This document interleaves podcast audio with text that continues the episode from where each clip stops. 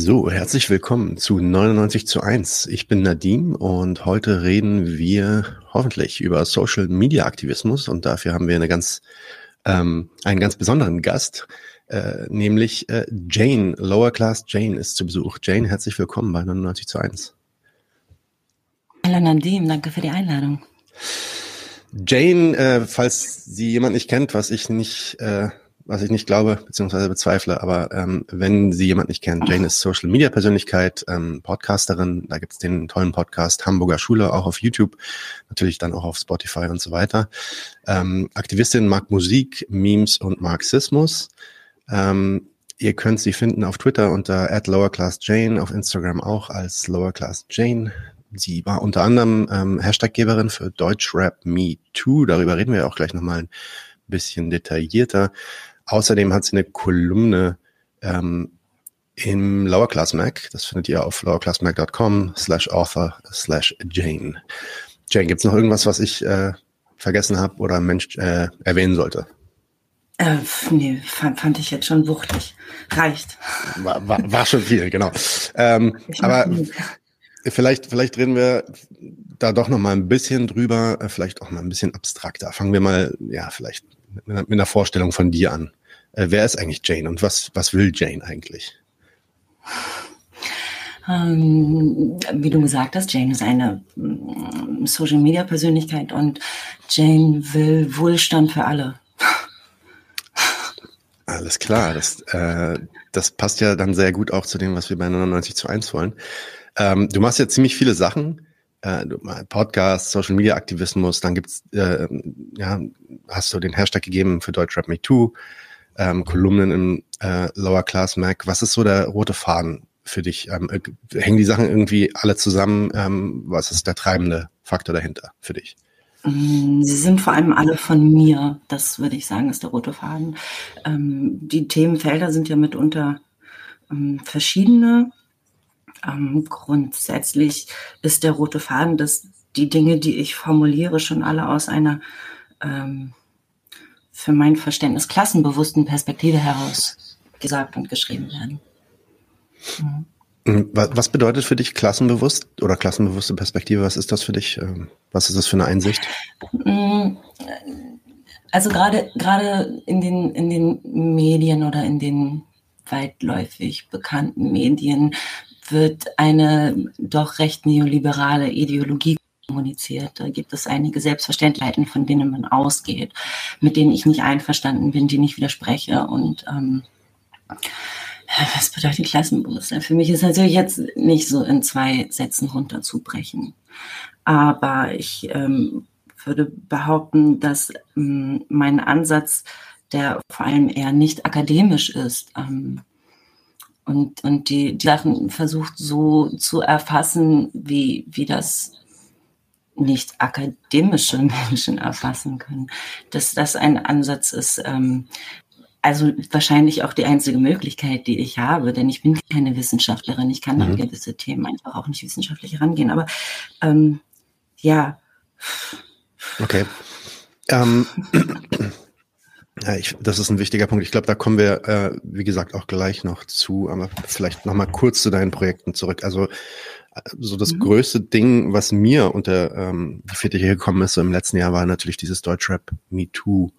Ähm, mhm. oder Hashtag Deutschrap MeToo. Ähm, jetzt kann es sein, dass der eine oder andere das nicht so richtig mitbekommen hat. Mhm. Ähm, kannst du uns mal kurz erzählen, worum ging es bei der Aktion eigentlich und was war deine Rolle dabei? Mhm. Ähm, Deutschrap, Deutschrap MeToo ist ein Hashtag, das entstanden ist im, im Zuge eines Outcalls. Eine Influencerin hat einen Rapper outgecallt für äh, Fehlverhalten ähm, in Richtung sexualisierter Gewalt. Und diese, dieses, diese, diese Seite, diese Instagram-Seite, die sich aufgrund dieses Hashtags praktisch äh, formiert hat, ist äh, vor allem dazu da, um Betroffenen eine Stimme zu geben, um ähm, Betroffenen Perspektiven sichtbar zu machen. Mhm. Es ging schon darum, dass ähm, diese Thematik mit der Influencerin damals so ein bisschen äh, zu so einer Kritik am Individuum verkommen ist. die Person wurde unfassbar doll geslutshamed und mhm. ähm, Victim Blaming ist da auch nochmal so ein schöner Neo-Anglizismus. Ähm, das hat mir nicht gepasst, weil ich ähm, der Szene sehr nah war, sehr lange und weiß, dass das halt einfach kein, kein Problem vom Fehlverhalten einer einzelnen Person ist, sondern dass das etwas ist, was sich flächendeckend durch diese Szene zieht. Und das sichtbar zu machen, fand ich wichtig und ähm, eine Gruppe von Menschen hat äh, schon, also liest meine Tweets und hat halt einen Tweet dazu gesehen, wo ich diesen Hashtag benutzt habe. Und daraufhin hat sich dann diese Instagram-Seite gegründet. Und ähm, die Leute, die dahinter stecken, sind nicht unbedingt medienaffin und haben mich gefragt, ob ich sie zumindest, was so Pressearbeit angeht, unterstützen kann. Und das habe ich dann eine Zeit lang gemacht. Ich habe das Projekt praktisch so ein bisschen betreut. Ich habe dort ähm, ja, Strukturtipps gegeben, beziehungsweise Umsetzungstipps gegeben und habe halt vorwiegend Pressearbeit gemacht. Interviews geführt. Ja, also ich meine, Entschuldige, ich habe dich nein, unterbrochen. Okay. Ähm, ist äh, das ist definitiv natürlich auch dann schon eine Aktion gewesen, die ähm, viel Wirbel gemacht hat. Äh, zumindest so in, in, also wenn man sich so ein bisschen, wenn man ein bisschen in Kontakt ist mit der, sowohl der linken Szene als auch der, der Musikszene vielleicht. Ähm, und das ist natürlich dann auch eines der, ja, vielleicht so ein Musterbeispiel für diese Art von Social Media Aktivismus, über die wir auch äh, sprechen wollten. Ähm, was war für dich der, also wenn du da zurückblicken müsstest, was war für dich der Effekt der Aktion? Also was hat das Ganze was gebracht? Hat das was bewegt? Ähm, hätte man was anders machen müssen, um noch mehr Impact zu erzielen irgendwie? Also grundsätzlich ist erstmal der beste Effekt dieser Aktion, dass ähm, Betroffene sich ähm, erkennen konnten in, in, mhm. in, in, dieser ganzen Sache, dass, dass sie sich wiederfinden konnten, identifizieren konnten mit, mit den Standpunkten, die dort gesetzt wurden. Und ähm, das hat wahnsinnig viele Leute empowered. Und es hat vielen Menschen, die betroffen sind und das für sich gar nicht so unbedingt verstanden haben oder das nicht einordnen konnten, eine Hilfestellung gegeben, die Dinge, die ihnen passiert sind, einzuordnen, zum Beispiel. Also das ist für, für mich der, der wichtigste Effekt daran gewesen. Das war schon eine Seite von Betroffenen für Betroffene. Und da gab es aber auch eine ganze Reihe positiver Nebeneffekte, als dass ich ähm, fernab von der medialen Aufmerksamkeit, die einige Leute zwingt, diese Thematiken in ihr Bewusstsein zu rufen, ähm, gab es auch in, in einigen hm, Unternehmen oder Büros eine Art strukturelle Veränderung dadurch. Und ich glaube, dass so einige Managements jetzt auch ein bisschen vorsichtiger sind mit den Sachen, die sie releasen. So. Mhm. Okay. Zum ja. Beispiel. Also, Aber ich glaube, dass dieses, dieses große Medienecho war schon einer der besten Effekte. Also das ist, glaube ich, auch das, worüber sich die Leute nicht so ganz im Klaren sind. Diese Initiativen, gerade wenn sie im Internet stattfinden, sind, ähm, haben, haben vor allem die Kernkompetenz, Reichweite zu schaffen für Themen. Mhm. Mhm. Und ähm, das, das ist meine Kernkompetenz insgesamt, Reichweite. Das war ganz erfolgreich, glaube ich. Zum Schluss hat, haben die, da, da gab es dann auch so richtig, wir wurden so mit, mit Preisen mit Nominierungen und Preisen äh, überschüttet. Ist, glaube ich, ein bisschen übertrieben gesagt, aber schon mhm. doll dafür, dass es einfach nur so ein Hashtag war und so ein Schnellschuss so eine Seite gegründet war, hat den dann doch schon ziemlich viel Wirbel gemacht, ja. Spring, also ich springe jetzt mal ein paar Fragen weiter, weil ähm, das passt mhm. jetzt ganz gut. Du hast auch die Reichweite erwähnt. Also es geht einerseits ähm, natürlich dann auch um, um die Awareness und äh, die Reichweite, die man dadurch erreicht, aber gleichzeitig ermöglicht man damit halt dann auch Betroffenen, sich, so wie du sagst, selbst in diesen, in diesen Sachen wiederzufinden und auch sich empowered zu sehen, ähm, selber vielleicht dann sogar äh, zu sprechen. Ähm, und ja, die Reichweite ist natürlich da ähm, ein, ein, ja, ein zentraler Hebel, würde ich sagen, ein zentrales Werkzeug. Du hast ja auch auf Twitter wirklich eine, eine recht große Followerschaft für einen linken Account, sag ich mal. Ähm, mhm. Was ist da der Trick? Also wie hast du das hinbekommen? Ähm, und beziehungsweise was machen, also wenn man sich so viele andere Social Media Aktivisten so anschaut, äh, oder einfach nur linke, linke Social Media Accounts, kriegen die das ja nicht so richtig hin. Was, was machen die falsch? Na, es gibt schon eine ganze Menge linke Social Media Accounts, die weitaus mehr Follower haben als ich. Also weiß ich jetzt gar nicht, ob ich dem so zustimmen würde. Okay. Ähm, also ich halte mich auch überhaupt nicht für so groß. Ich, also rein an Zahlen gemessen ist das nicht wirklich viel, wenn man sich überlegt, was andere Anzahlen so schaffen. Aber ähm, die Frage ist, was mache ich richtig, was machen die anderen nicht richtig oder hm, pff, ja. Also Jane ist ja nicht von heute auf morgen entstanden. Da ist ja viel, da sind viele Jahre Shitpost-Arbeit vorweggegangen. Mhm. ähm, und ich glaube, dass, dass das schon auch so eine sehr, wie sagt man, organisch gewachsene Reichweite ist. Mhm. Mhm. Ich weiß nicht, was die anderen falsch machen. Ich habe keine Ahnung. Okay, okay. Ich weiß ähm, selber nicht mal genau, was ich eigentlich richtig mache. Ich weiß nicht, ob ich mir folgen würde. Interessant. Also, mh, mm, ja, keine Ahnung. Okay. Was sind Shitposts? Mm, also, wenn man mal das so in einer Twitter-Welt lässt und diese, diese Lingo übernimmt. Shitposts, würde ich sagen, sind, sind Posts, dessen Ziel es ist, vor allen Dingen quatschig zu sein und vielleicht witzig zu sein, aber vor allen Dingen nicht ernst gemeint zu sein. Okay. Und wenn, wenn, sorry? Du hast gerade noch mal, hast gerade noch mal eingeatmet. Ja, ja, ja, ja, genau. Ich wollte sagen, aber bitte, Pfaffer, das ist alles okay. Ich okay, unterbreche ja. einfach, wenn ich mich unterbrochen fühle. Das ist alles gut. Genau, also Shitposting, lustig, ähm, quatschig sein, ähm, hm. so, äh, ja. Also ich bin, ich bin, genau, ich war, ich war primär immer ein Rage- und Shitpost-Account.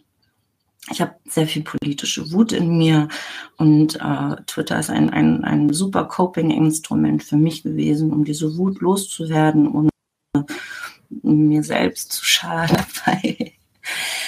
Oh ja, also Rage und Shitposting war das, was mich eigentlich sozusagen mm, etabliert hat. Und dass ich irgendwann so, so ernst genommen wurde, hat wahrscheinlich, es liegt, liegt vielleicht entweder in der Natur der Dinge, dass ich mich halt vor allen Dingen mit linkspolitischen Themen befasse. Ähm, und da hat natürlich jetzt auch durch, durch, durch Deutschrap Me Too nochmal so eine ganz andere Perspektive geschaffen auf mich und das, was ich mache und wie ich es mache.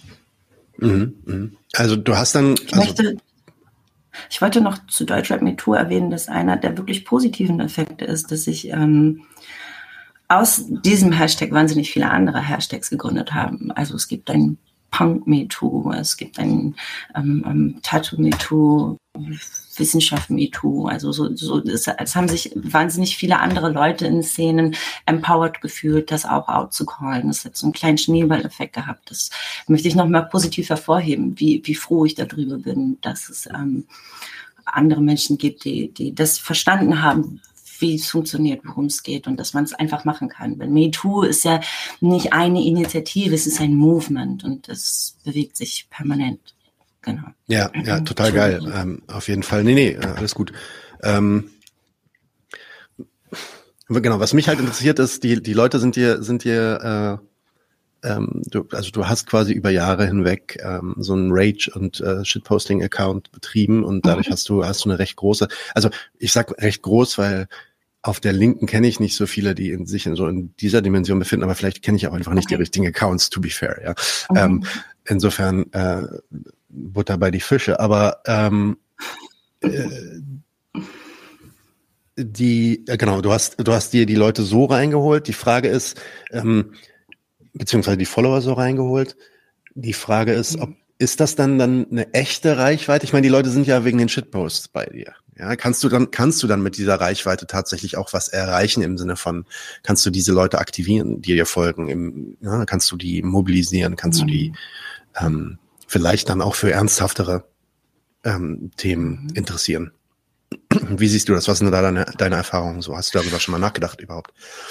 Ich habe da, dazu schon so ein bisschen Feedback auch bekommen. Ne? Und also das ist ja so eine Überschneidung. Das ist ja, ähm, um das schwere Wort reinzubringen, diese parasoziale Beziehung zu, mhm. zu mir als Account. Ähm, und der Input, den ich habe, ähm, der für mich mm, eine Zeit lang natürlich auch weitaus bewusster dann gewählt wurde. Ob ich es jetzt schaffe, damit ähm, Leute zu aktivieren, weiß ich nicht. Ich weiß, dass ich gelesen werde. Also ich sehe meine Zahlen, ich weiß, äh, was ich schreibe und ich weiß, wer ähm, das sind mit tatsächlich relativ viele so ähm, JournalistInnen und, und Redaktionen und so. Und ich, ich sehe schon, was für, was für Themen ich auf meiner Timeline aufbringe und was für Themen dann später, wo auch immer behandelt werden. Ähm, das ist so ein bisschen die, die Magic, die da mit reinfließt, wenn man eine große Reichweite hat. Ob ich es jetzt schaffe, Politikverdrossene zurückzuholen in, in, in, in das große Gebiet der, des, des, äh, oder der Praxis, so keine Ahnung. Ähm, Feedback sagt mitunter ja. Mhm. Es gibt schon Leute, die, die ich kriege Mails oder so DMs von Menschen, die sagen so, ey, boah, danke, dass du das und das Thema aufbringst oder ach, was weiß ich, letztens hatte ich so ein bisschen mal wieder so ein klein, kleines Internet-Scharmützel mit irgendwem und da wurde mir dann, was wurde mir vorgeworfen? Ich würde dafür sorgen, dass, also, dass Menschen weiter Politik verdrossen sind, weil ich halt Kritik äußere, die unbequem ist und ähm, das habe ich so ein bisschen thematisiert auf meiner Seite und da war das Feedback so auf, ah, nee, eigentlich habe ich erst durch dich wieder so ein bisschen Bock drauf bekommen. Also ich weiß nicht, es ist unterschiedlich, aber ich mhm. sehe mich gar nicht in der Funktion. Ich habe keinen pädagogischen Auftrag. Ich habe keinen Auftrag, irgendwelche Leute ähm, wach zu rütteln. Weißt du? Also es ist nicht, nicht, nicht die Idee. Wenn ich Leute mitnehmen kann, das richtig gut. Ähm, aber ich konzipiere jetzt nicht zwingend in diese Richtung. Also ich schreibe jetzt nicht zwingend in diese Richtung, dass ich alle irgendwie erreichen will und alle mit mir mitkommen. Das ist nicht das, wie Jane funktioniert. Mhm. Nun hast du dann auch diesen Podcast, der heißt, wie gesagt, Hamburger Schule. Warum hast du, warum hast du mit einem Podcast angefangen? Ähm, oder warum, ja, anders. Warum eigentlich Hamburger Schule? Was bedeutet das? Und was willst du mit diesem Podcast ähm, noch dazu erreichen? Den Podcast habe ich angefangen, weil ein Freund, den ich sehr lange kenne, mich über ein Jahr lang genervt hat.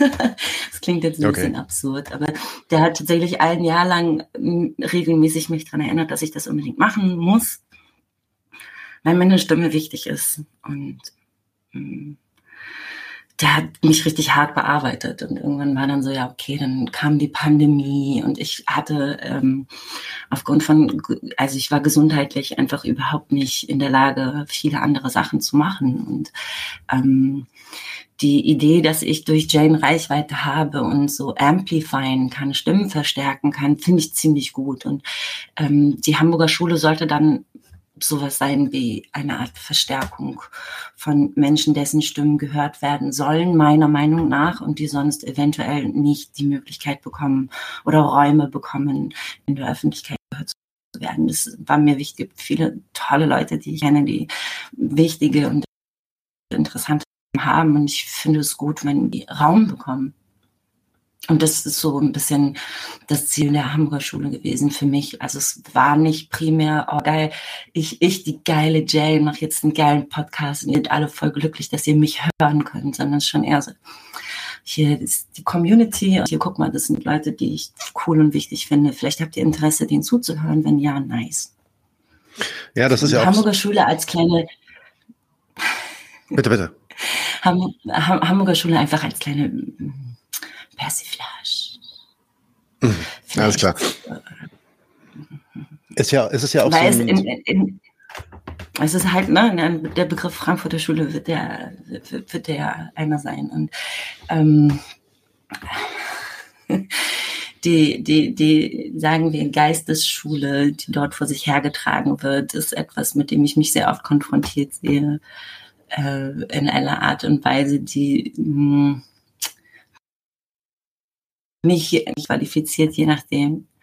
Und dann ist Hamburger Schule auch noch ein popkultureller Begriff, mit dem ich dann auch noch mal so zwei, drei andere Leute gleichzeitig ein bisschen, naja, liebevoll piesacken konnte. Und insofern hat sich das für mich so erschlossen. Ich fand es auch griffig. Hamburger Schule klingt, klingt gut, kennen voll viele Leute, denken, es ist eine Musikrichtung. Nee, ist ein Podcast, nice, okay. Gar nicht ähm, so richtig tief gedacht. Ja, ja, nee, ist ein sehr eingängiger, eingängiger Name, auch wegen der Assoziation zur Frankfurter Schule. Ist natürlich auch lustig, dass die mhm. gerade die Frankfurter ja. Schule ja auch in Hamburg einen großen Einfluss hat, auf jeden Fall. Ähm, äh, zumindest, zumindest in manchen, mhm. manchen ihrer Follower, sage ich mal.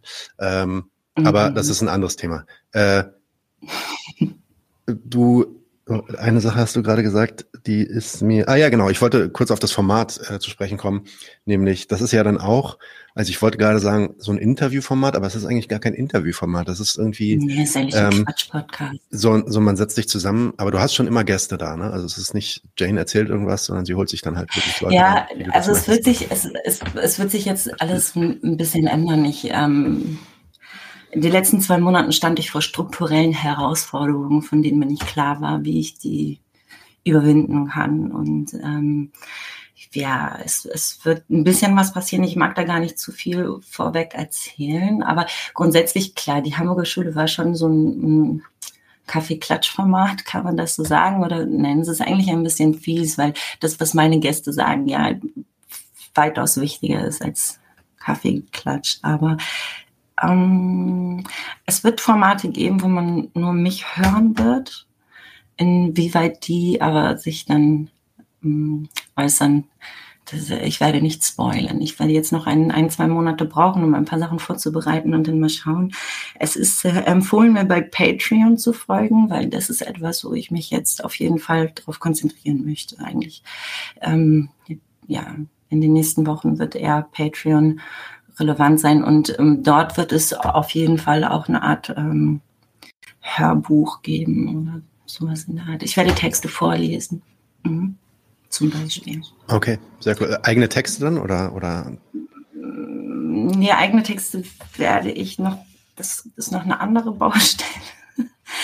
Ähm, nee, ich glaube, es ist total wichtig, so ein paar Basics nochmal zurückzuholen. Was weiß ich, was das Manifest oder so. Das ist, glaube ich, ganz gut, wenn es ähm, wenn es nochmal gelesen wird von mir, zum Beispiel. Äh, da, da, bin ich gespannt drauf. Ja, das wäre das wär bestimmt geil. Ähm, da gibt's ja mittlerweile auch schon so viele äh, Vertonungen von. Ich habe letztens eine gehört von so einem, mhm. von so einem Österreicher in so einem österreichischen Hardcore-Dialekt. So. Das war, das war auch ziemlich geil. Ja. Mhm. ähm, okay, zurück zu Social Media. Und zwar, äh, wie, mhm. vielleicht mal was ein bisschen abstrakteres. Wenn man jetzt sich so ein bisschen auf die Linke stürzt, ähm, wie zentral glaubst du, ist für eine linke Bewegung, ja, eine klassenbewusste Bewegung, vielleicht eine antikapitalistische Bewegung, ist dieses äh, Social Media Ding? Ähm, wie wichtig ist es, dass mhm. wir da die richtigen Skills entwickeln, deiner Meinung nach? Ähm, ist das heute ja, überhaupt, ist Organizing heute überhaupt noch möglich ohne Social Media? Ja, Organizing ist ohne Social Media möglich und wir müssen organisatorisch auch irgendwann alle an diesen Punkt kommen, an dem wir Social Media nicht mehr benutzen. Also wenn wir von Praxis reden, dann ist es ganz wichtig, dass wir an einem gewissen Punkt alle unsere Handys zu Hause lassen. Ähm, grundsätzlich ist Social Media ein ähm, großer Faktor in unser aller Alltag geworden, völlig unabhängig von der politischen Ideologie. Und insofern darf das natürlich auch innerhalb linker Strukturen nicht ausgeblendet werden. Ich glaube, es ist vor allem erstmal nützlich. Und es wird auch immer notwendiger. Und man sieht ja auch ganz klar, in dem, was, was, was gerade im Iran passiert zum Beispiel, wie notwendig das mitunter auch ist. Mm, zurück in Deutschland und äh, Agitation und Organisation, es ist ein hilfreiches Tool, es wäre falsch, würden wir uns nur darauf verlassen. Aber es ist auch falsch, so zu tun, als sei das irrelevant oder unwichtig. Und ich befürchte, dass uns da speziell die EBLA schon ein paar Jahre voraus sind in, in Sachen digitaler Organisation. Täte es uns als Linke mit Sicherheit gut, ein bisschen ein, ein paar Gegenentwürfe zu entwickeln und umzusetzen. Das würde ich sagen, ja. Also ähm, ich empfand Jane auch als so wichtig, weil es, es darum geht, Räume zu besetzen und auch ähm, Digitalität, Social Media, das sind Räume und die müssen besetzt werden. Und wir müssen uns halt überlegen, wem wir die überlassen oder ob wir sie uns aneignen. Und dafür ist äh, Social Media ziemlich wichtig geworden und auch immer wichtiger und auch im Zuge der Pandemie sowieso immer zentraler. Und ich meine, dann, dann kommen wir vielleicht auch so ein bisschen Richtung die Skills, die man da so haben muss, weil ich meine, am Ende kann man sich natürlich dann irgendwie so einen Account machen und dann, äh, weiß ich nicht, äh, Marx-Zitate, jeden Tag irgendwelche Marx-Zitate raushauen, aber damit erreicht man halt mhm. nicht besonders viel ähm, und viele. Mhm. Und du hast ja vorhin auch gesagt, ein, ein, ein so ein dedizierter, einfach weil es, weil es dir so liegt und, und deiner Persönlichkeit so zuspricht, ist ja auch ähm, ein dedizierter Teil deines Accounts, dieses nicht akademische, also dieses ähm, mhm. Meet the people where they are Ding quasi. Ne? Mhm. Ähm, mhm.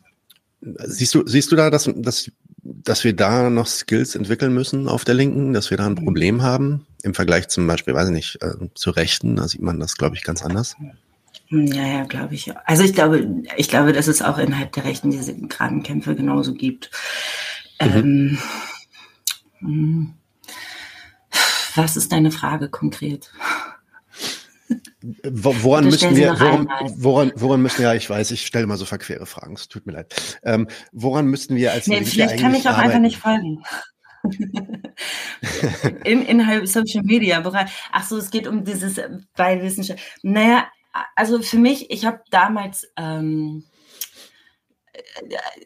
ich glaube, einer der, der Punkte, warum ich bei Twitter so in Anführungszeichen groß geworden bin, okay. ähm, in Anführungszeichen möchte ich ganz wichtig sagen, ist, dass ich halt einfach in alle Richtungen Streit gemacht habe. Ich habe mich mit auch innerlinks mit jedem gestritten, wo ich dachte, das sei unterhaltsam.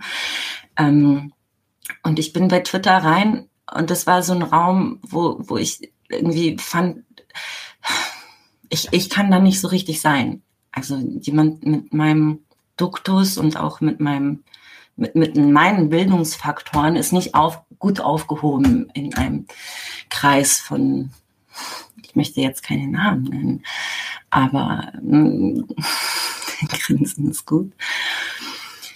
Auch also ich kenne, gibt, ich kenne auch gibt, so den einen oder anderen, deswegen grinse ich. ja, ja, es, es gibt einfach, es gibt einfach gewisse, gewisse Accounts oder gewisse Threads, die verstehe ich nicht. Punkt. So, von denen glaube ich, dass die viel klüger sind als ich und viel mehr wissen und viel mehr Recht haben als ich. Aber das ändert ja an meinem persönlichen Hassel gar nichts.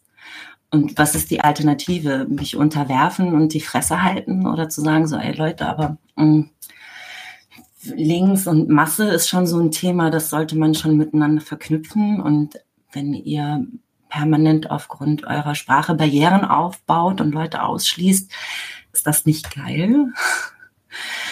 ähm, das ist äh, etwas, was, womit ich mich nicht wohlgefühlt habe. Und auf der anderen Seite gab es aber auch so eine Bubble von vielleicht der sich jetzt ein bisschen falsch, die Frankfurter Schule, aber so, so, eine, so eine Blase aus so Poststrukturalisten oder ich glaube, böse, im falschen Jargon würde man sagen, identitätspolitische Linke, äh, wo ich mich auch nicht so richtig wohlgefühlt habe, wo ich viele Standpunkte zu kurz gedacht oder falsch fand. Und ähm, irgendwie dachte ich, es muss eine Möglichkeit für mich als ähm, als Person mit, mit linker Ideologie und politischer Aggression muss es eine Möglichkeit geben, mich auszudrücken, einen Raum zu finden, an dem ich nicht irgendwie ständig geoutcallt werde, weil ich oder outgecallt werde, weil ich hier das falsche Wort benutze oder weil ich da nicht thesenfest genug bin. Und es muss irgendwie auch eine Möglichkeit geben, linke Thematiken so zugänglich zu machen, dass sie einen nicht direkt abfacken. So und ähm, ja, vielleicht erklärt das das so ein bisschen. Ich weiß es nicht. Ja, doch. Ähm, äh. Auf jeden Fall. Also es, es gibt ja teilweise wirklich fast eine fast eine Resistenz. Also wir hatten uns damals auch bei dem bei dem Podcast vorgenommen, ähm, also vorgenommen und ich sage ganz klar, dass wir da wahrscheinlich auch nicht besonders erfolgreich sind, beziehungsweise da noch viel zu arbeiten haben, aber ähm, vorgenommen rein optisch und vom Stil her ähm, zugänglich zu sein und, und ja, massentauglich vielleicht, ähm, so wie du es gerade meintest. Und ich finde, da gibt's mhm. da gibt's tatsächlich auf der Linken, ähm, ja, weil wahrscheinlich auch viel Akademiker dominiert, schon fast so eine Resistenz. Ähm, nee, machen wir nicht. Äh, mhm. Du musst, du musst meine Kritik schon so hören und verstehen. Ist halt mhm. kompliziert. kann man nicht runterbrechen.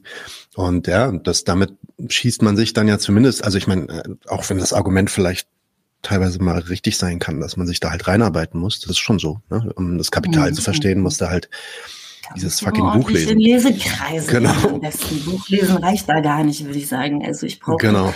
ich brauche schon auch immer noch äh, Verständnishilfe bei, bei so, so einigen Texten. So ist es. Aber also überhaupt einfach mal den Fokus zu legen auf, ey, versuchen wir, versuchen wir das mal so zu kommunizieren, dass das mehr Leute interessiert und ne, die Blut lecken lässt, ist, finde ich, ganz naja. wichtig. Intellektualität bedeutet, ist ja nicht dasselbe wie Intelligenz. Und, und mhm. ich halte es, ich halte es nicht unbedingt für ein Zeichen von großer Intelligenz, wenn, wenn du es nicht schaffst, deine didaktischen Methoden dorthin zu richten oder dort anzupassen, wo, wo es, wie es gebraucht wird. So. Und das Problem einer deutschen Linken ist natürlich, dass sie furchtbar verakademisiert ist und dass diese ganzen Themen sind halt auch hochphilosophisch. Und da muss man schon auch, es gibt Themen, die sind einfach nur einer philosophischen Natur und da dürfen sich alle gerne irgendwie ausleben und die kompliziertesten Schachtelsätze der Welt benutzen, um sich zu erklären. Und es ist alles gut so. An dem Punkt, an dem es aber um Zugang zu, zu zu, oder um, um, um ja, Wissen geht. So. Es ist, glaube ich, wahnsinnig wichtig, zugänglich zu sein für Menschen jeder Couleur, sozusagen. Bildungs, bildungsmäßig gesehen. Mhm. Mhm. Ja, ja, hört, hört, auf jeden Fall. Ähm, du hast jetzt auch gerade schon gesagt, ähm, Warte, ich, ich glaube, ich glaube, um, um da noch einmal kurz einen Bogen zu dem zu kriegen, weil du eben erwähnt hast, dass es voll vielen Linken nicht gelingt weil sie vielleicht auch akademisch sind. Und ich glaube, das ist so ein bisschen, das, mm, wenn man, wenn etwas versucht wird zu erzeugen, dann spürt das die Person, die es liest oder so auch ziemlich schnell. Das ist, was weiß ich was, wie wenn Funk jetzt ein YouTube-Jugendformat rausgibt und extra funky sein wird. Und diese ganzen so, that's not it. Und ich glaube, das ist auch was, wer so viele linke Accounts falsch machen, die sind so vorgesetzt zugänglich, äh, vorsätzlich zugänglich für Proletariat oder Jugendliche in einer Art und Weise, die einfach unauthentisch ist und das bringt dann keinen Spaß. Ich meine nicht, dass es Spaß bringt, aber weißt du, was ich damit meine? Also es ist so. Ja, es muss authentisch wirken, nicht an. aufgesetzt sein, ne? weil ja, das, das durchschaut man ja auch. Ähm, Nicht schnell. Und dann kommt der Cringe, so ist es. Ähm,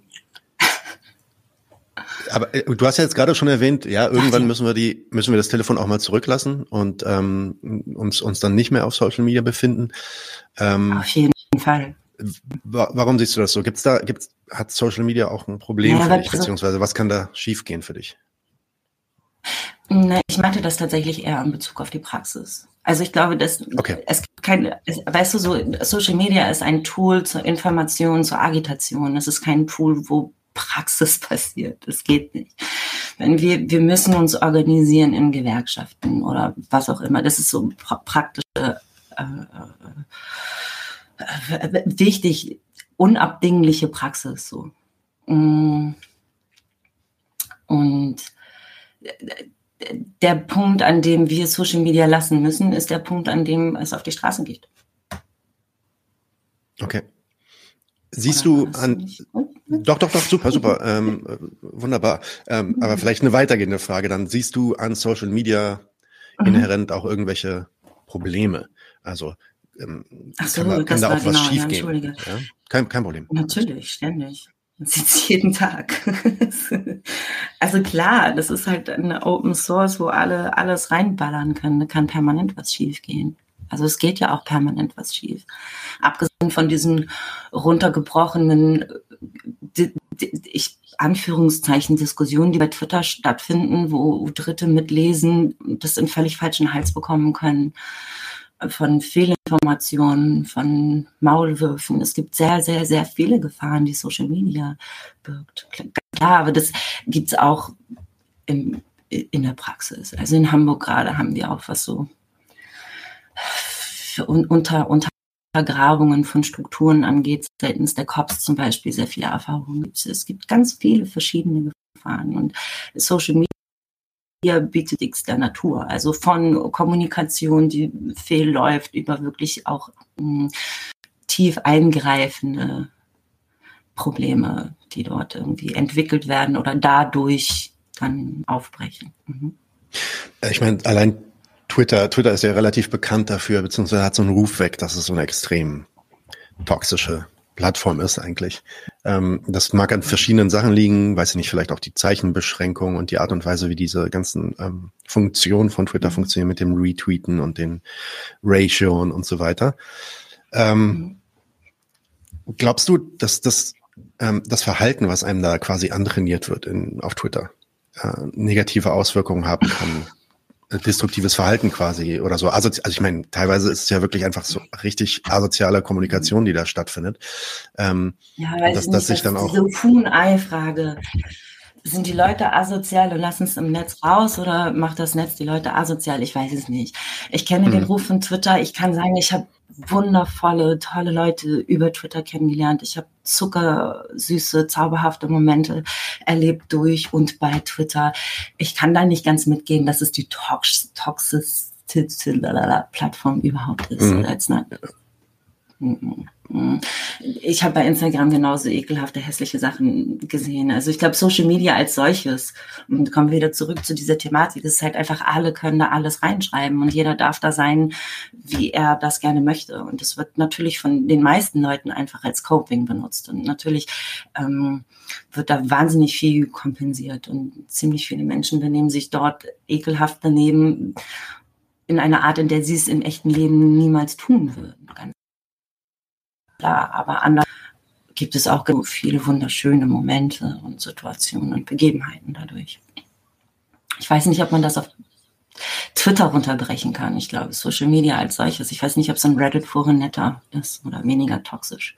Ja, ja hast, hast schon recht wahrscheinlich. Ähm, Reddit ist ja, ja, auch recht bekannt dafür. Es ist, halt, es ist halt die Frage, in welchen Bubbles treibst du dich rum und worauf hast du Bock und was, was lässt du zu? So, ich habe durch diese Aufmerksamkeit, die ich durch Deutschrap Me Too bekommen habe, einen krass lockeren Finger und blockt mittlerweile auch Linke, die mich einfach nur so ja, so das kann man ja auch ein bisschen selbst entscheiden, wie, wie krank einen das macht und wie oft man die App schließt und das Handy weglegt.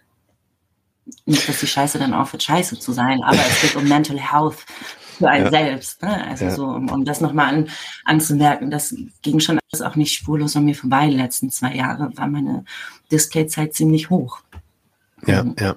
Nee, äh, das, das geht mir genauso. Ich bin ja eigentlich auch erst auf Twitter gekommen durch den Podcast, äh, weil wir gesagt haben, da müssen wir dann mhm. halt sein und bewerben und so. Mhm. Und dann fängt man halt an, auch die Sachen da zu lesen. Ich, ich, ich mache selber überhaupt nicht mit.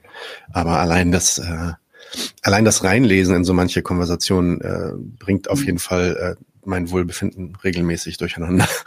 Definitiv. Ja, ähm, wobei es halt auch super ist zu sehen, dass Leute sich halt einfach selbst exposen können. Irgendwelche Journalisten, dessen Texte ich total gut fand und ich gehe auf ihren Twitter-Account und es sind die größten Müllgeister. Und dann denkst du, alles klar, I see you, okay. gut, gut zu wissen.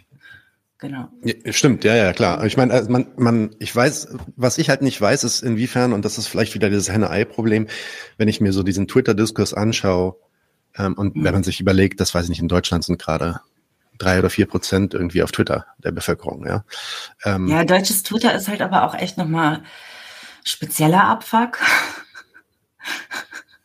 also es ist wirklich, deutsches Twitter ist natürlich A, wahnsinnig Akademiker beladen und mhm. auch schon, es, es, man, äh, ja, genau. Es ist schon ein, ein elender Kreiswix der, der sich als Elite verstehenden Medienleute und mitunter wahnsinnig unangenehm und cringe.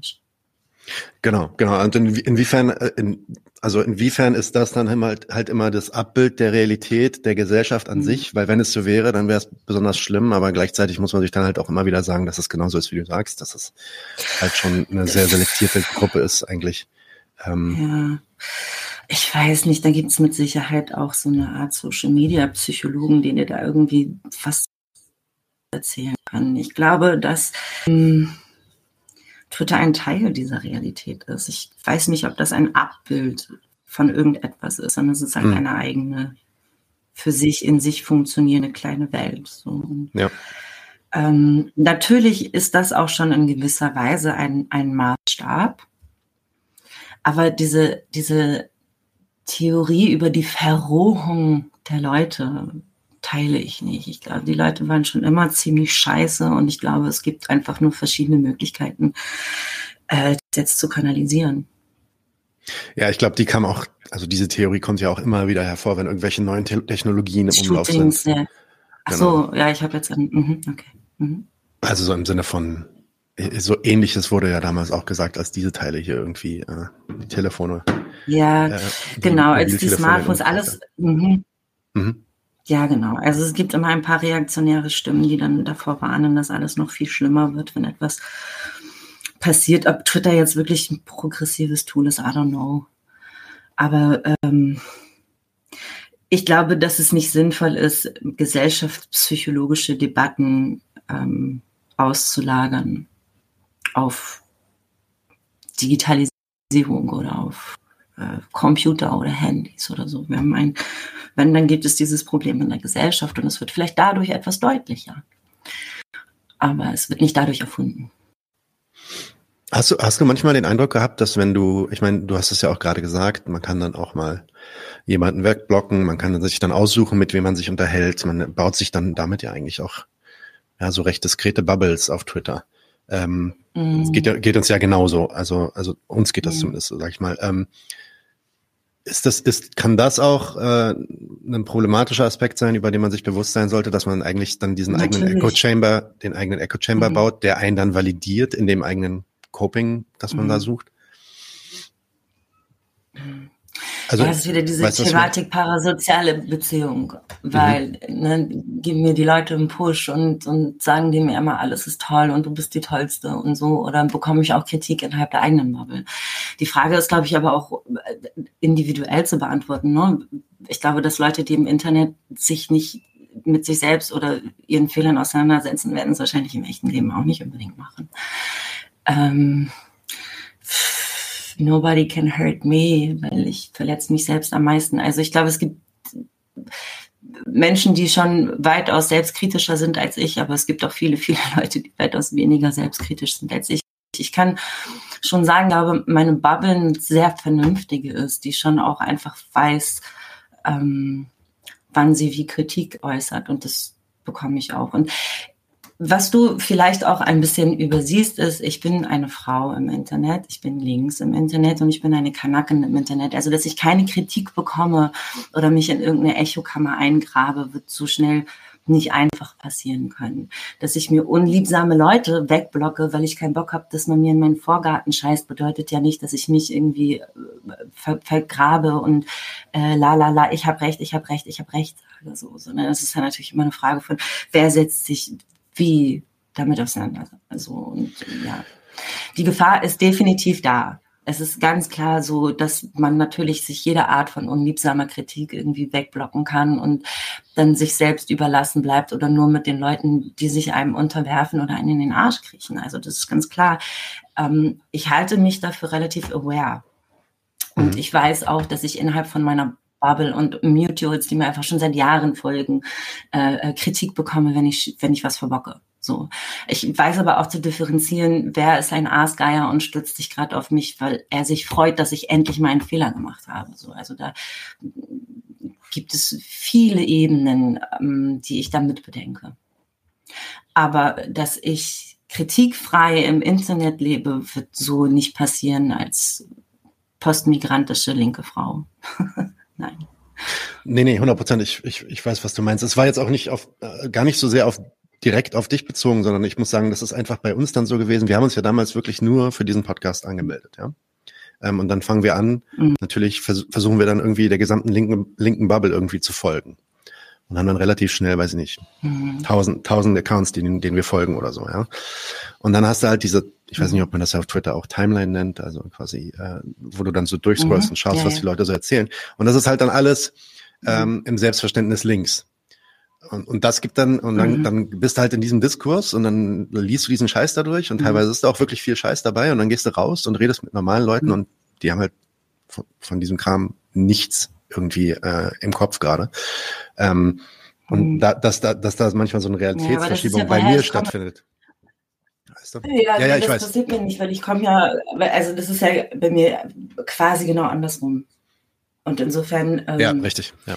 Ich, ich, ich, folge ich folg auch verschiedenen Bubbles. So. Ich, ich mhm ohne jetzt, ich kann dieses ganze Labelism, es nervt nicht so da, also ich folge Leuten, die zu verschiedenen Themen verschiedene Standpunkte haben und ich sehe auch die Auseinandersetzungen und ich folge auch Mutuals, die sich hassen oder gegenseitig geblockt haben oder sowas und ähm, ja, nee, ich glaube, das würde mir so nicht passieren in dieser Art, aber das liegt halt auch daran, dass ich ohnehin nicht aus einem akademischen Umfeld komme und das ist für mich halt immer eher so eine kleine ähm, Reise in die Akademie war, bei, bei Twitter mitzulesen. So insofern. Mm.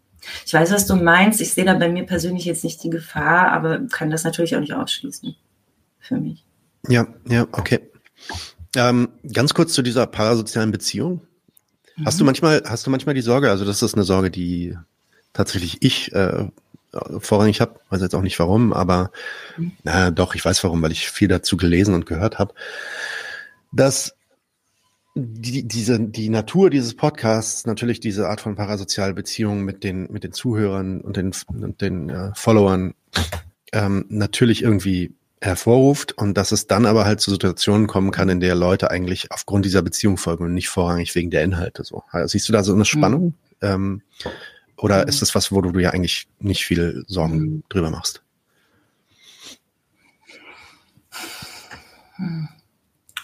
Also ich glaube schon, es gibt Mutuals, die mir sehr lange folgen und mich wahrscheinlich gemutet haben, weil sie keinen Bock mehr haben, sich über Jahre den gleichen Müll reinzuziehen. Deren Follow validiert mich natürlich trotzdem, obwohl sie inhaltlich schon längst nicht mehr eingegangen sind. So, mhm. natürlich gibt es diese Gefahr. Das steht außer Frage, genauso wie auch ich, was weiß ich, 11.000 Followern sind nur 5.000, die interagieren und die mich regelmäßig mhm. lesen und viele checken gar nicht, was da los ist. Mhm. Das Ding ist, dass ähm, mir Leute ja vornehmlich wegen des Inhalts folgen. Ich habe kein Gesicht im Internet. Ich bin keine, hey, hier guck, das ist mein wichtiges Leben, Instagram Story Posterin.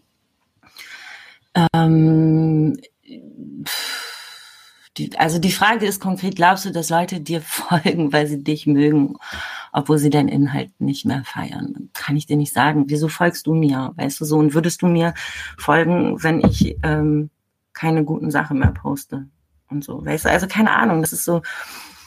Mh, mm, ich, ich folge Leuten, die ich mag. Und wenn ich sie nicht mehr mag, oder wenn sie irgendetwas schreiben, was ich kritikwürdig finde, dann kritisiere ich das. Und wenn sie cool mit der Kritik umgehen oder man sich irgendwie so gut einigen kann, dann kann ich das auch aushalten. Und wenn Leute aber irgendwie drei, vier, fünf Mal Sachen posten, die ich absolut schlimm finde und merke, okay, da ist jetzt inhaltlich auch kein Annähern, dann kann man das auch beenden. Also ich habe da nicht so Schmerzen, Leuten zu entfolgen und ich glaube auch nicht, dass Leute krass Schmerzen haben, mir zu entfolgen, was ja auch regelmäßig immer noch passiert. So ich weiß nicht, ob die Menschen mich nur mögen, weil sie mich mögen und nicht meine Inhalte, weil ich bin praktisch mein Inhalt. Aber keine Ahnung, du musst die Menschen fragen, die mich mögen.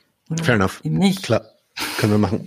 Aber äh, machst du machst es zum Beispiel so, dass du bist du bist du vorsichtig, wenn es darum geht, irgendwie so persönliche Informationen über dein, über dich äh, zu Absolut. disclosen? Ja. Absolut. Ja, ja. Ich habe ähm, aus Selbstschutz oder, oder auch aus Sorge ja, um deine Zuhörer? Hm, wie meinst du aus Sorge um meine Zuhörer? Naja, dass sie meine Lebensrealität nicht ertragen können oder dass sie mir entfolgen würden? nee, eher, eher, eher, eher so, dass äh, durch das Disclose von persönlichen und ja, sagen wir mal, intimen Informationen über dein, dein mhm. Leben, du gerade diese, diese Art von Beziehung, äh, diese parasoziale Beziehung ja. Also es gibt schon, es gibt Dinge, die, die persönlich sind, es, es gibt Dinge, die sind sehr persönlich, die poste ich was zum Beispiel Mental Health angeht, was ja also eine sehr Sache als solches ist. Und darüber zu schreiben, ähm, es fällt vielen nicht leicht. Und da ein Tabu brechen, finde ich wichtig. Genauso wie ich es auch wichtig finde, darüber zu schreiben, dass ich eine Mutter bin, um das einmal sichtbar zu machen. So, das sind so sehr persönliche Dinge. Ähm, andererseits poste ich wenig Persönliches über mich, weil ich das auch gar nicht so relevant finde. Ich will gar nicht, dass die Leute halt diese Art von parasoziale Sympathien mit mir aufbauen und nur darüber funktionieren. Ähm, und natürlich aber auch aus Selbstschutz. Also ich habe jetzt, bevor ich Internet angefangen habe, auch vorher schon äh, mit linker Politik zu tun gehabt in gewisser Weise, also nicht parlamentarischer Politik, aber ne, so äh, da ähm, habe ich eh schon so eine Art äh, Security-Drang aus Gründen.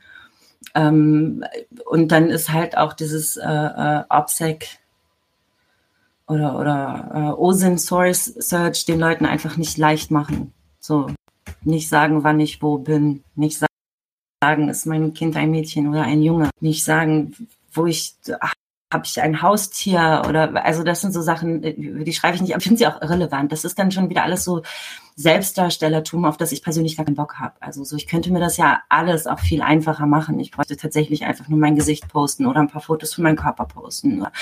So, ich, ich könnte weitaus mehr Reichweite entwickeln, wenn ich das machen würde. Also ich blockiere mich in vielerlei Hinsicht selber, indem ich genau das nicht tue. Und das funktioniert aber schon auch bewusst so, weil mit Reichweite kommen auch Kopfschmerzen. Das darf man nicht vergessen. Also heißt es, du beschränkst dich aktiv in der Reichweite? Du sagst, ähm, ich zeige mein Gesicht zum Beispiel nicht oder ich, ich, mhm. ähm, ne, ja. ich, ich ja. disclose da ja. nicht so viel, damit ich da nicht. Also wenn man also, verstanden hat, wie man. Entschuldige. Nee, nee, alles nee, gut. Das war jetzt eiskalt. Ich, du musst weitersprechen. Du musst, du musst okay, okay. Ähm, naja, also im Sinne von, im Sinne von, du, du beschränkst dich äh, in dem, was du, was du disclosed über deine Persönlichkeit, auch über dein, weiß nicht, äh, Fotos und so weiter und ähm, mhm. dein, dein Privatleben, weil du äh, quasi die, die, die, die Reichweite, die du hast, nicht, also du willst nicht, dass das zu krass skaliert und dass du zu viele Leute reinbekommst. Ähm, ist, ist das, ist das die Ja, das ist jetzt vielschichtig. Ja, das ist jetzt ein bisschen vielschichtiger. Also grundsätzlich hasse ich Fame. Ich finde Fame unangenehm. Ich kenne Menschen, die berühmt sind und ich weiß, dass das, das ist kein Geschenk, das ist nichts Cooles. Ich bin keine Person, die diese Art von Validation braucht und mir ist das tendenziell auch unangenehm. Also, dass Leute mich auf der Straße ansprechen würden auf die Sachen, die ich mache und auch wenn es Lob ist oder so, ich, ich komme damit nicht so gut zurecht, deswegen vermeide ich das einfach. Ich brauche das nicht. Ich möchte nicht berühmt werden. Die Person, die ich bin, sozusagen. Ähm, und ich nehme in Kauf, ich weiter einschränkt. Ich mache das nicht deshalb, aber äh, trotzdem so. Genauso wie ich aber halt auch verstanden habe, dass der Instagram-Algorithmus so ziemlich mein größter Feind ist oder der größte Feind von Menschen, die diesen Content machen, den ich mache, nämlich nicht das Gesicht zeigen, nicht permanent irgendwelchen Konsum äh, äh, Kon Konsumfilm fahren, auch Leben posten, sind, sind der Tod eines jeden Algorithmus. Insofern schränke ich mich da schon ziemlich ein. Und diese dritte Ebene von Bekanntheit ist so eine Sache, ähm, wenn ich sage, Fame macht Kopfschmerzen, dann ja, macht es. Es kann schon richtig nerven. Mich hat mal Rezo retweetet und das waren zwei Tage Twitter ausmachen, weil ich das nicht ausgehalten habe, was Leute da in meine Mentions kommen. Und, ähm, ja, das ist vielleicht, keine Ahnung, hm, das klingt jetzt so, als würde ich Leute judgen und sagen, das sind die Guten und das sind die Schlechten verloren. Vielleicht ist das auch ein bisschen so, dass ich eine Art von Klientel gerne habe, die mir folgt und andere von Klientel oder eine andere Klientel, wo ich einfach darauf verzichte. So und ähm, ja, das funktioniert schon auch ein bisschen bewusst. Also mir ist schon klar, dass ich ähm, ich könnte weitaus mehr Geld verdienen durch Instagram. Also ich könnte Geld verdienen durch Instagram oder durch Jane. Ich könnte tatsächlich richtig Geld verdienen damit. Und ich könnte auch schneller noch größer werden wenn ich gewisse Mechanismen bedienen würde, die ich bewusst nicht bediene, mm, weil ich heute noch nicht erkrankt bin an Gefallsucht und Selbstdarstellungsfilm. Wer weiß, was morgen ist, keine Ahnung. Aber jetzt gerade fühle ich mich ziemlich gut damit, dass ich das so mache, wie ich es mache. Und ähm, was man auch nicht vergessen darf, ist, dass da draußen einfach wahnsinnig viele irre Menschen rumlaufen und wenn du eine Frau bist im Internet, die linkspolitisch ist, dann kann das schon mitunter ziemlich gefährlich werden. Also ich habe schon echt auch Leute an der Backe gehabt, wo ich denke, so, puh, bin ziemlich froh, dass du nicht weißt, wer ich bin. Ja, ja, ja. das kann ich, kann ich mir vorstellen. Das ist auch gefährlich, genau. Ja. Ähm, du hast auch gerade über das Geldverdienen gesprochen. Vielleicht dann so ein bisschen mhm. zu meiner äh, vorletzten Frage. Mhm. Wir haben ja, wir haben ja auch einen Patreon zum Beispiel und wir sind ähm, mhm. Äh, alle bei uns sind, sind, machen das nur nebenbei. Also der Podcast ist mhm. nichts irgendwie, wovon wir leben können, nicht mal ansatzweise. Mhm. Ähm, und wir sind eigentlich auch so ein bisschen auf den Dampfer, dass wir das auch gar nicht wollen, weil wir so ein bisschen Sorge davor haben, dass, ey, wenn wir jetzt hier, weiß ich nicht, so und so viel Geld machen und dadurch äh, wirklich einen Teil unseres Lebens auch bestreiten, ähm, schränkt man sich da nicht ein, was Ne? Also so eine, immer nicht so eine selbstzensierende Haltung ein und äh, äh, hält sich eher zurück vor so Takes, die dann äh, eventuell Shitstorms auslösen oder. Ähm, ja, es kommt äh, drauf an, wer dich sponsert, oder? Und kommt drauf an, wo du Shitstorms auslöst. Shitstorms können schon richtig, richtig von Vorteil sein. Stimmt. Ja, das, ist halt immer die, das ist halt immer die Frage, über welche Klientel die Scheiße stürmt. So. Ähm, Okay, die Frage, soll man sich bezahlen lassen und äh, korrumpiert man sich selbst dadurch? Oder habe ich das falsch verstanden? Ja, oder vielleicht, vielleicht gibt's da, ja, was sind, was sind da so die Gefahren bei und äh, wie kommen wir, wie kommen wir aus dieser also Zwickmühle also raus, weil wir ja subversiven Content erzeugen wollen? ich kann euch nicht sagen, wie ihr da aus dieser Zwickmühle rauskommt, nee, nee, weil ihr seid ja auch, ihr seid ein Team, ihr seid mehrere Leute, ihr seid dann, ihr geht richtig konzipiert dran. Du hast hier so einen schönen Background. Äh, weißt du, bei mir dilettantischer. Es ist nicht so, dass bin ich wirtschaftlich abhängig vom Internet und ich genieße diese Freiheit sehr, weil natürlich, du hast vollkommen recht, es ist ein, wenn du dich von der oder der Stiftung sponsert, was weiß ich nicht was. Es gibt immer ein paar Sätze, die kannst du nicht sagen. Und es ist egal, wie das jetzt klingt, aber es ist einfach ein Fakt. So, das, mhm. Es gibt Dinge, die hältst du dann zurück. Und da habe ich bis jetzt keinen Bock drauf gehabt. Also ich habe einige, einige Sponsorings tatsächlich schon ausgeschlagen. Also ich so Patreon funktioniert total gut bei mir. Ich bin unfassbar dankbar dafür, dass die Leute das machen, jetzt auch in dem letzten halben Jahr so unregelmäßig Content kam, weil meine Lebenssituation das halt einfach nicht erlaubt hat. Und es wäre halt schon nice, wenn ich da meine, meine Lebensgrundlage mitfinanzieren könnte, weil es dafür sorgen würde, dass mehr Content da wäre. Ähm, ich weiß nicht, ob ich die Bedingungen in Kauf nehmen würde. Mhm. So, ich weiß, dass ich das bis jetzt, bis jetzt einfach nicht wollte. So, ich habe Sponsorings ausgelassen, weil ich auch nicht immer cool bin mit dem, der, die das da sponsern wollte. Und ähm, das auch schwierig, wenn Kritik an irgendwen oder irgendeiner Orga zu haben und mir parallel dann zu Geld von denen geben zu lassen. Weiß ich nicht. Nee, wäre jetzt nicht meins. Also, aber das ist halt auch das Gute, warum, glaube ich, ähm, ich mich auch wohlfühle mit Jane, weil sie ist halt in, sie ist wirtschaftlich nicht abhängig davon. Sie ist da sehr autonom, sie muss niemandem gefallen das ist wichtig, das ähm, hilft mir sehr. Also ich habe einen Job, ich muss Care-Arbeit leisten, ich habe noch andere, also ich habe einfach echt einen vollen Plan in der Woche und bin zudem jetzt seit anderthalb Jahren praktisch chronisch krank. Also es ist äh, alles mhm.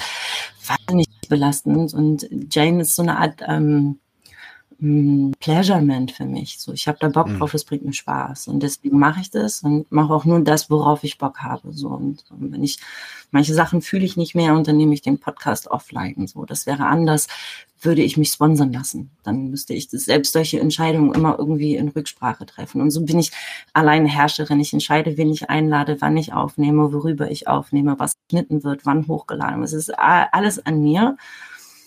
Ähm, ich habe eine Person, die mich supportet, so Content Management mäßig, die sich halt darum kümmert, dass die Files bei Spotify landen oder so, weil es ist für mich ein bisschen nervig. So, das ist so der einzige Support quasi, den ich bekomme mittlerweile, glaube ich, dass das ein sehr guter Weg ist. Und wie gesagt, das ist bei mir schon auch alles ähm, sehr dilettantisch und äh, ähm, immer so ein bisschen nebenbei, leider. Also, was die Produktionsqualität angeht von deinen Podcasts zumindest, äh, wo ich ja ein bisschen intensiver reingehört habe, äh, das ist definitiv nicht dilettantisch, die ist ziemlich geil.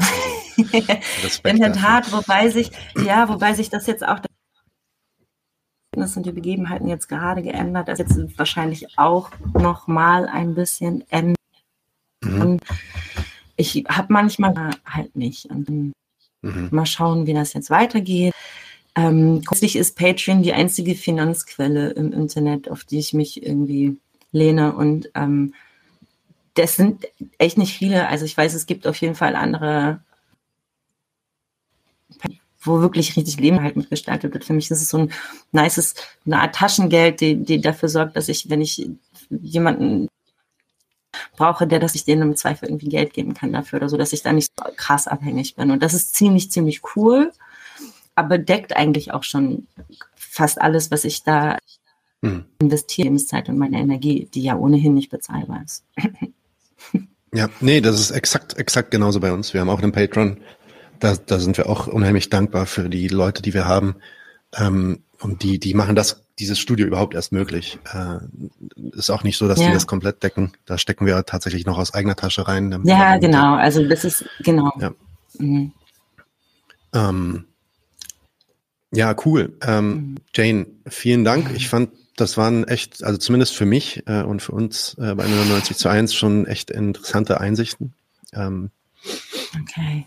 Hast du, ich hast danke. du, du hast in letzter Zeit, hast du gesagt, dass du ein bisschen weniger Content produziert hast ähm, und du kündigst mhm. auch an, dass demnächst mehr mhm. kommt. Du hast schon gesagt, du willst nicht so viel spoilern oder so, aber gibt es irgendwas, was man konkret jetzt von dir erwarten kann in nächster Zeit, was du anteasern willst?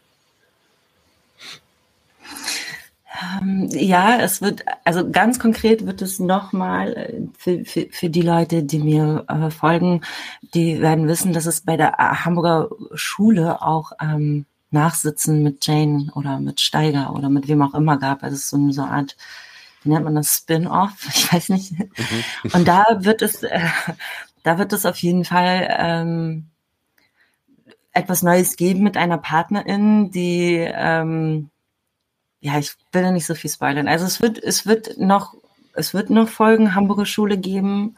Es wird auch noch Folgen äh, äh, Nachsitzen mit XY geben. Aber das meiste wird auf Patreon stattfinden. Und ähm, ich wünsche mir ganz doll, dass ich noch dieses Jahr Zeit und Energie finde, auf dem Lower Class Mag eine Kolumne zu veröffentlichen. Das ja sozusagen mein Zuhause ist, dem ich sehr danke dafür, dass die überhaupt angefangen haben, mich zu pushen auch so. Und, ähm, ja, da, da, da werden ein paar Sachen kommen, die cool sind für Leute, die mich sowieso mögen, glaube ich so. Okay. Und äh, mh. Okay, ja, Leute, wenn ihr das hören wollt, äh, euch anschauen wollt, dann äh, guckt euch das Patreon von Jane an. Wir packen die Links auch in die Beschreibung von dem Video hier. Nice. Äh, ähm, mhm. Und ähm, ja, dann bleibt mir noch übrig, dir zu danken, Jane. Vielen Dank, dass du hier warst. War ein cooles Gespräch.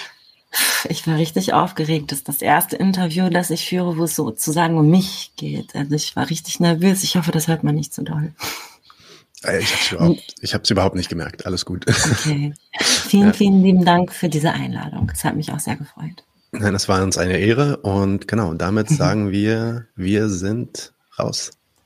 Ciao. Okay, dann drücke ich jetzt mal hier dann drücke ich hier auf End Recording.